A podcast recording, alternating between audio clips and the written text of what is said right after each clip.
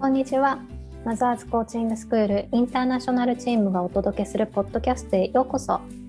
この番組では海外で子育てするママや海外にゆかりのあるお子さんを持つママたちが聞いてほっとしたりくすっと笑えたり明日からも頑張ろうと思っていただける時間にしたいと思っています私たちマザーズティーチャーの体験談のシェアゲスト対談リスナーさんからの質問などを通じてちょっと子育てが楽になるコミュニケーションのヒントをお届けしていきます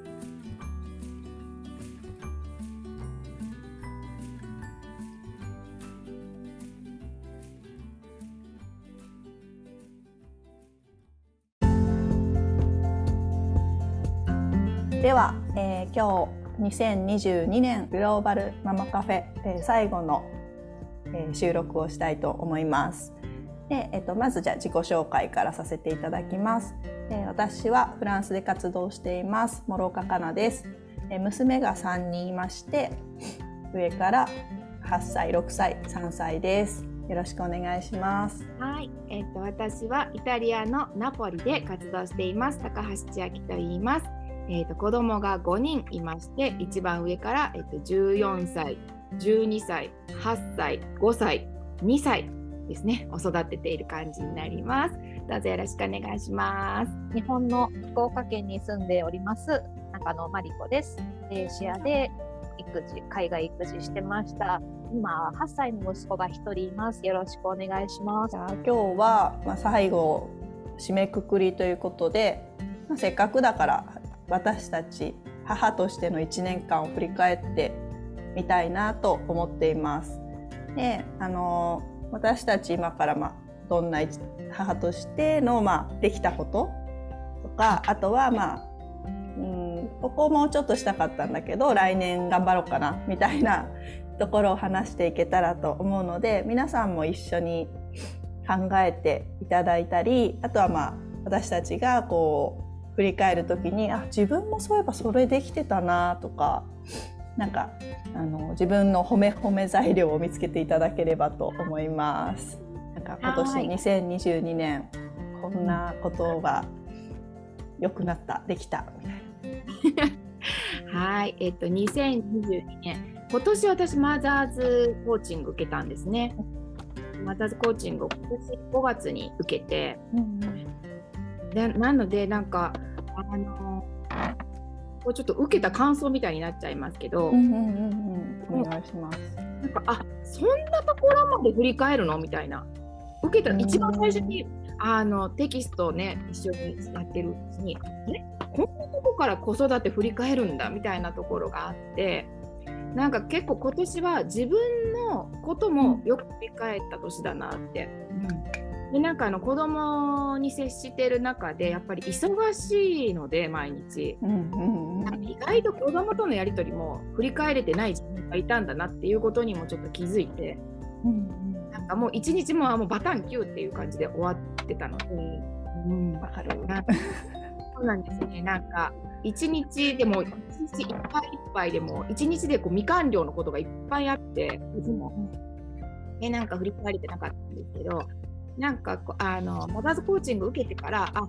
今日のあれあこうだったなとか今日こう言えばよかったなとかなんかちょっとそういう振り返りもできたりとかした気がしますね。えー、自分のこと振り返ったりあのお子さんとのやり取りを振り返ったりしたことでなんかこうなんだろう自分の気持ちでもいいし何か変わったことってありますか？うん、なんかあの振り返ることでちょっと、うん、なんて言うんだろうよ心に余白みたいなのができたっていうかあのなんか振り返本当になんて言うんだろう振り返ることでああ違ったなあれこうして言えばよかったなとかでそれをまた次の日にちょっと心に余裕ができてるから子供ともう一回話し合うみたいな余裕ができたりとか、でママがそうでママが例えばママ子供の時こう思ってたんだけど、うん、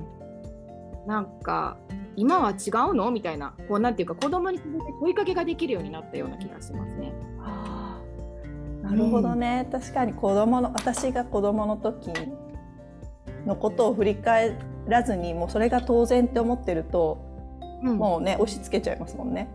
あまなんか前までだ多分あママこの子供の時はこうだったけどなぐらいで終わってたのにこうだったけどなみたいな感じだったのに今はママ子供の時こうだったけどえ今は違うのとかえこれどう昔これは何どう思うみたいなこのやり方どう思うみたいな感じで結構うん聞けるようになった気がしますね。聞くって勇気いりますよね、うん、子供に聞くって。そう聞くってね。うん、うんいや普通になんかすごい今の千秋さんの言い方自然なんですけど、うん、でもなんか聞く聞いて違う答え返ってくるかもしれないみたいな。そうありますね。そうなんですよね。でもなんか最近思ったのが、うん、なんかやっぱりあれなんですよね。あの親子ってほら縦の関係じゃなくて横の関係だっていうよくラバコーチとかも言ってると思うんですけど、うんうん、なんかあのやっぱり親子関係って横の関係で私たちが教えてるわけでも何でもなくてで時代も流れてるしなんか子供たちの方が知ってることとか山のようにあるんですよね。ある。でだからなんかそうなんかだから子供になんかもう今なんて私上の2人は私よりはるかに知ってることが多いので、うん、私は経験はあるけどそのなんか新しいもの新しいアプリとか新しいものに対する知識はやっぱり子供よりキャッチする力が少ないのか、うん、なんか子供の方が「えママ知らないの？こうだよ」って言われるんですよよく。うんうんうんでそうなの？っていう話の方が考えたら多くて、うん、なんか新しい感覚とかあの自分が忘れちゃってる感覚とか、うんうん。うん、そういうのもあるなって思って、うん、だからなんかそう聞くの大事だなって。だから改めてやそうあ傾聴ですよね。よく言われるけど、うん。あの年年代を超えて聞くのって大事だなって。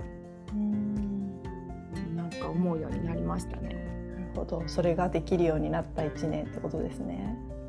うん。まあでもちょっとまだ5人なんでね、うんうん、なかなか一人一人とこう向き合えてるのかって言ったら、うんうん、どうなんだろうってちょっと思うところあるんですけど、うん、時間もそれこそ限られるから密度を濃くしてたりね、うん、まあ、できていくといいのかもしれないですよね。それを来年の課題だなってちょっと思ったり。うんね、ありがとうございます。えっと、マリコさんどうですか？はい。最初にマレーシアから帰国して、えっと、最初長野に住んだんですけど今年の、えっと、5月に夫が転職して福岡県に引っ越したんですね。で帰国して2回目の引っ越しってことでなんかすごい慌ただしかったんですけど、引っ越して大変ですよね。引っ越し大変、うん、引っ越しに伴うと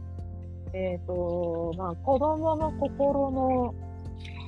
ケアは、まあ、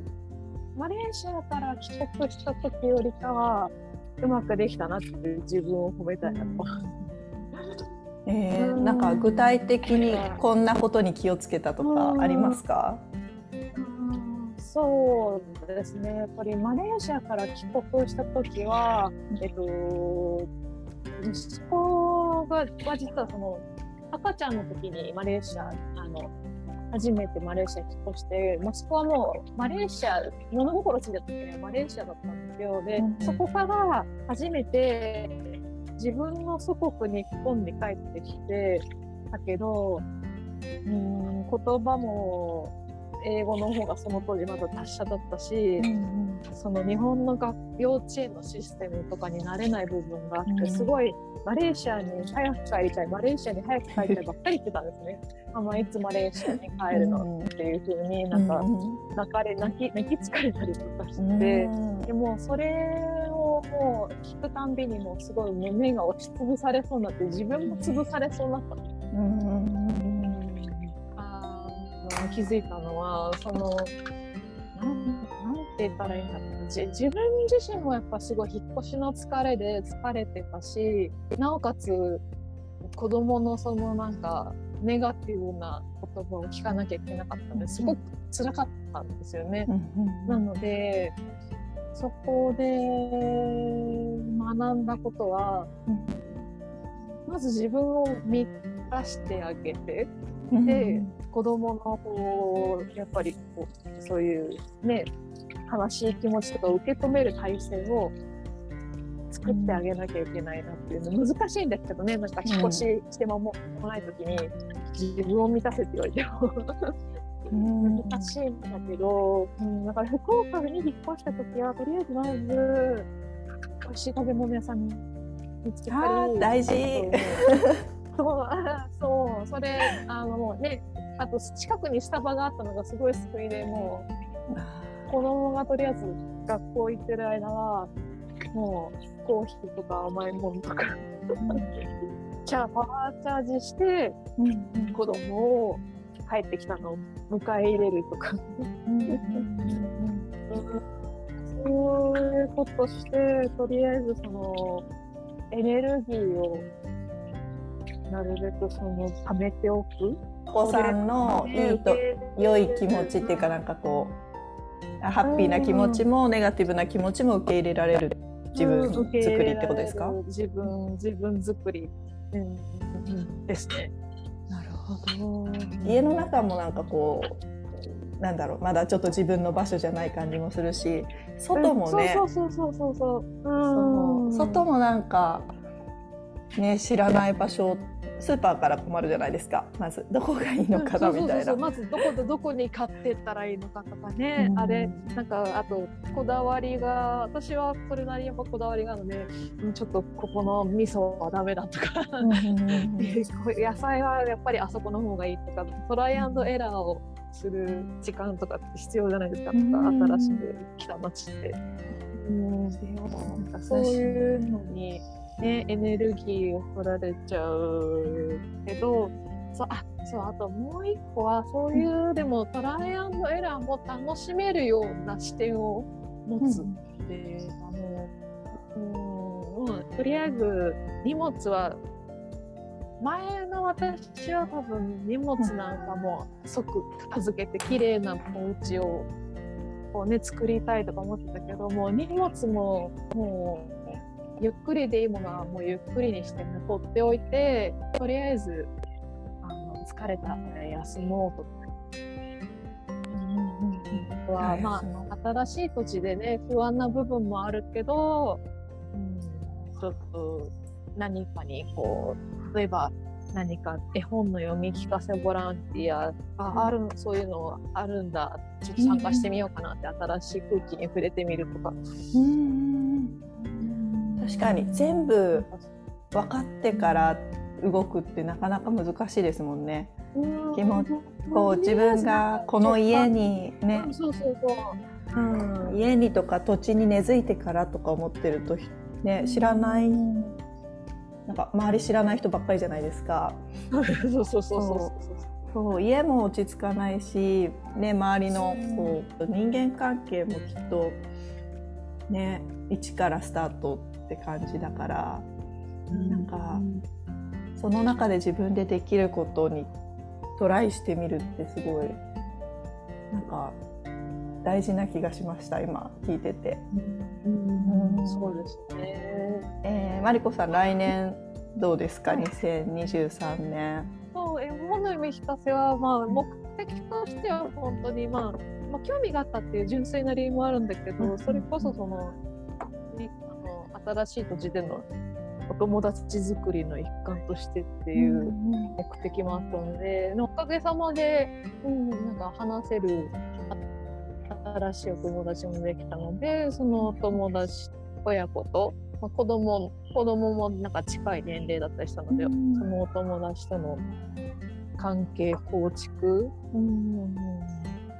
もそうだしあとなんか絵本の読み聞かせやってあなんかやっぱり子供とやっぱり触れ合いたいなって思って実は来年の春からですね、うん、子供の英会話講師のとして仕事をすることになって、新たなチャレンジをす,、はい、することになったので、うん、まあ、来年のこう目標としては、まあ、仕事をやりつつ、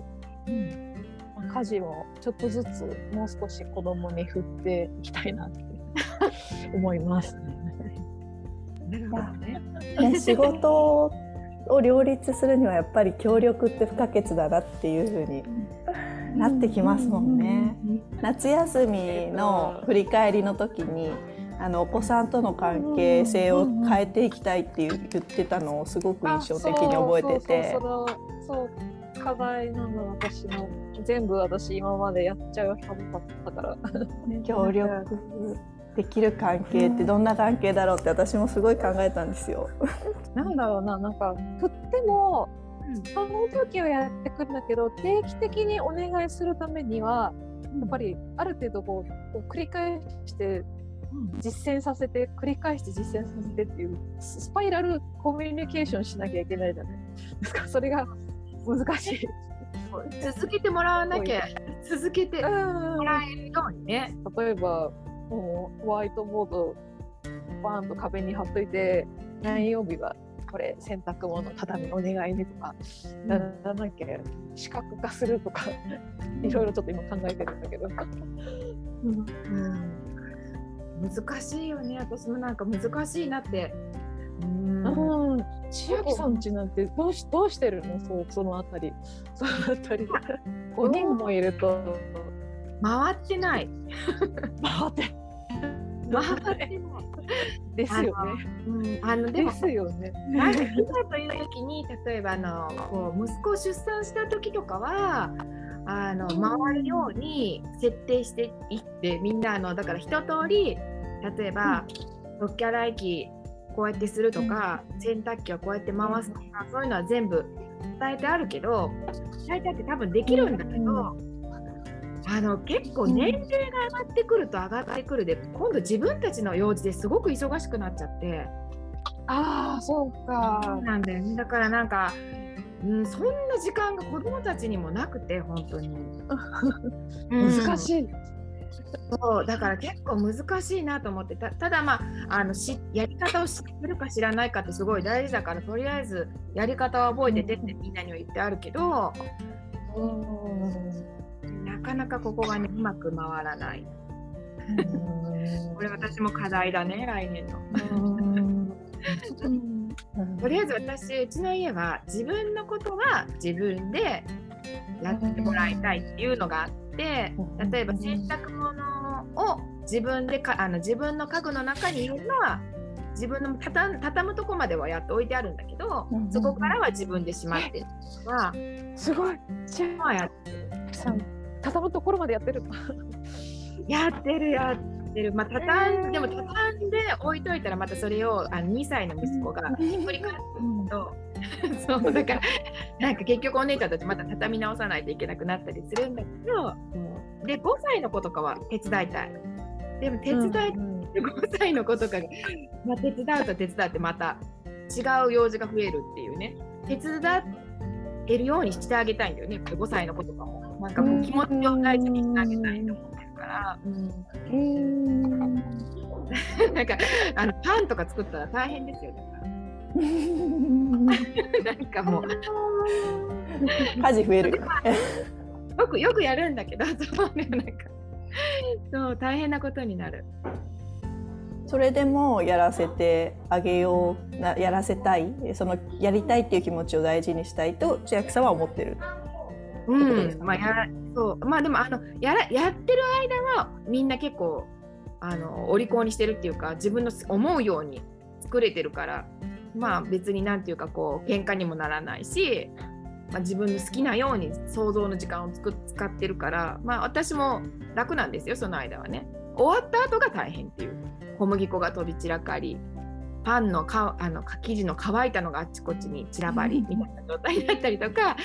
そうそう。洗濯物にしても片付け家具に5歳の子が入れるとやっぱり綺麗にはあんまり入れられないし違う場所に入れちゃうから次どこにあるのか聞かなきゃいけなくなったりとか。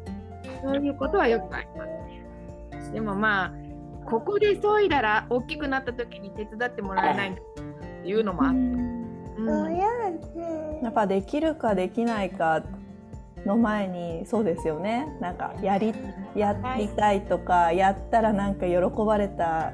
じゃあやろうかなみたいなのとかね、今年あのなんかどんなことができるようになったかなって思うと子供とこんな感じで話がしたいなって考えるようになったのはできるようになったことかなと思っててそれこそあのなんか今までならどうやったら聞いてもらえるかなとかどうやったら指示通りに動くかなとかそっちでちょっと考えてる節があったんですけど、うん、なんかまあ、やってもらわなきゃいけない時もあるんですけどでもこうちょっとふとご飯食べてる時とか、まあ、特に私は夕飯の時どんな話したいかな今日一日どんな話ができたらいいかなと思うんです。考えるようになってきたんですけどそういう時に嘘をつかず緊張感なくあまあ今日学校でこんなことあったよみたいな。もう何の裏裏表なく話せるようになりたいなって思うようになったからじゃあそのためにはじゃあこれは言うまいとか、まあ、言っちゃってることいっぱいありますけど こういう言葉の使い方はあ長女にはダメなんだとかとかそうそう考えるようになったのはそんな感じがの話ができるようになったのができることかなできたことかなって思っててでやりたいことは完全にちょっとマリコさんと似ててなんかこうもっとウィンウィンっていうか例えば今日とか3人家にいるんですけど今日何したいみたいな話をして、えーと、私も邪魔をされない時間作りたいし子どもたちもまああのできるだけ、せっかく家にいるから家にでやりたいこととかをやってほしいなって思うのでその時間を作ってるんですけどなんかまあもっと一緒にあこうやってもっとやったらうまくいくんじゃないとかなんか作ってみたいから一緒に買い物行こうよとかあちょうど私も買い物行きたいと思ってたとか なんかちょっとうまい案案じゃないなうまい例えが出ないんですけどなんかもっと子供と話してあじゃあこうしようかみたいな。もしかしたらこれが横の関係なのかな。うん、一緒に決めていくみたいな感じ？なんか子供と、うん、まあ互い意見を言い合って落としどころを見つけるじゃないけど。そう。今はなんかしょうがなく しょうがなくって言ったらあれですけどこうあじゃあやりたいんだったらじゃあその時間付き合うよみたいな感じなんですけど、うん、もっとお互いやりたいことがこうベン図が重なるみたいな。こういうもしくはなんか7つの習慣とかで言うとこうベン図の上のもう一個もう一個上の案みたいなのが出せるような、になればなんか私も働きたいという気持ちもあるのでこう家族としての、母としてっていうより家族としてのなんかこう集団みたいなものを作っていけたらいいなというふうに思っています。ちょっとここが具体的でなくてすいません。申し訳ないですけど。うん、何を言うかよりも何を言わないかとかにこう視点を当てるのって、うんうん、なんか結構忘れがちじゃないですか。なんか伝えよう伝えようとってなんかこう言わないでいいことまで言っちゃったりとかあここは、そうなんかたまにこうあこれ言い過ぎちゃったなって思う時とかあって私も。あのこの言葉はいらなかったなってあの子供が考えればいいことだったなっていうこと言っちゃったりとかする。ので、タイミングあ今これ話すタイミングじゃなくてすごい考えるようになったそのマザーズ受けて。例えばなんかこうランドセルがこう床にバーって散らがってるけど本人が本人が夢中に見てもう多分伝わらない。からそのテレビのちょうど番組が終わったきりのいい時に話そうとか。大事。なんかね勝手に勝手にイライラしちゃいますもんね。テレビ中とかに片付けてよって言って聞かれてないとみたいな。なんか私これ買ったんですよ今年。あ今年っていうか来年の来年に向けて7つの習慣。ファミリープランっていうのをへえファミリープランナー版なんてあるんですね。あるんです手帳なんですけど、そうなんかこの中に問いがあって、うんうん、この問いを子供に投げかけてるんですけど最近、うんうん、なんか8個問いがあるんですけどどういうどういう家族になりたいと思いますか？どのような友達を家に連れてきたいと思いますか？へえ面白いでしょ？なんか、うん。これ面白いなと思って結構これ子供に聞くとなんかいろんな問いが返ってきてなんか、うん、でた3が家族で恥ずかしいと思うことは何ですか？で4番が家にいたいと感じるのはどういう時ですか？それ聞いたことないですね。なんかあなるほどなとこういうこと私も聞いたことないなと思ってで5番が5番はね4番が家にいたいなんですけど5番は家に帰りたいと感じるのはどういう時ですか、じゃあちょっとで6番が両親または子供を身近に感じるのはどういう時ですか？で7番が親または子供のアドバイスに耳を傾けたいのはどういう時ですか？8番が周りの人からあなたの家族をどのように言ってほしいですか？問いがあってこれを子供と最近お昼ご飯とかのお題にしてるんですけど。自分も考えたことないしそれ子供千秋さんちはそれを話せる関係なんだなっていうのも思ったしなんか、いい、うん、いいね。あの話してえ？なんかもうあの上の子たちとかえ？何？え？ああもうなんかもうあ宿題しなきゃいけないからとか 言いながら どっか行っちゃうんですよ。なんかボソって言って家に帰りたい時学校にいる時とか言ってどっか行っちゃって、で結構下の子と喋ってると話を続けてるとまた戻ってきたりとかするんですよね。うんなのでそしたらまたなんか無理やり聞くとまたなんか嫌になっちゃいそうだからあそうなんだ。これだけい一言で答えてとか言って一言だけ答えさせてでどっか行っちゃったりするんですけど、うん。面白い。なんか心にね残ってたらずっと考えるよね。うん、そうだからまた 何回か回そうと思って。うん、ね変わるしね絶対ね。そうそうそうそうそう。うんうんだから本当家族チームだなって私もちょっと思ってて、うんうんうちでも年齢がちょっと幅広いので、この幅広さにどうやって対応するかっていうのをちょっと考え中で、無理はさせたくないし、うんうんうん、なんか無理やり合わせるみたいなのもさせたくないし、うん、どうやったらうまく回るのかなって考えながら。どんな様子が自分のねなんかうまく回ってる感じなのかっていうのもね。そううまく回るっていうのがどういうことなのかっていうのもね。考えないとうんね。うん。5人でうまく回るってなかなか想像できない。5人というかまあ 自分たちも入れたらね7人とかおじいちゃんおばあちゃんたちも入れたらもっと増えるし。そうそううちもおじいちゃんおばあちゃんも2世帯住宅で一緒に住んでるからだから入れ全部入れると9人なんですよね。もう多ければ多いほど回った時のパワーは半端ないですねきっとね。なんかどうです話してみてなんかでも今年頑張ったなとかあとは来年ちょっとワクワクするなとかいう感じがあったら嬉しいなと思ってるし私はちょっとあるんですけど。母としてっていうのはあるけど私実は